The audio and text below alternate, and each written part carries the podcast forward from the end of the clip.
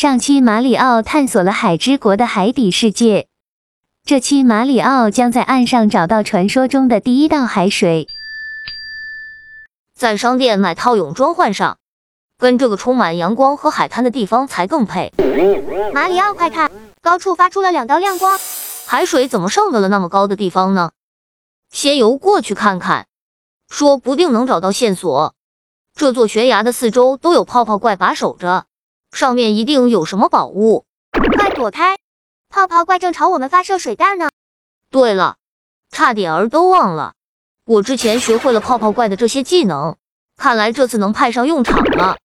马里奥变身泡泡怪之后，使出了泡泡怪的独门绝技喷水柱，使身子一下就上升到了悬崖的上部，高度就差那么一丁点儿了，可还是够不着啊。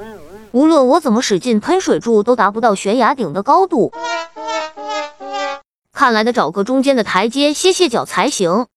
马里奥很快便找到了悬崖半腰上的一个台阶。马里奥，你这个叫二段跳。有时候一鼓作气拿不下来的时候，就需要想一下缓冲的办法。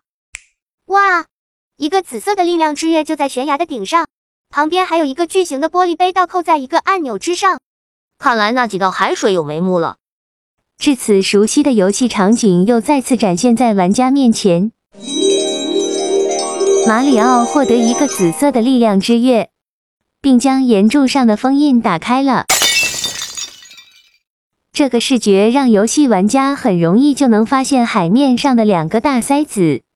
马里奥一个蹲地跳，把悬崖上的按钮按下，其中一只大塞子弹出，直接砸向趴在玻璃瓶上的墨鱼怪。第一道海水的封印已经打开了，可海水还没法汇集，只是大塞子把墨鱼怪给砸恼怒了。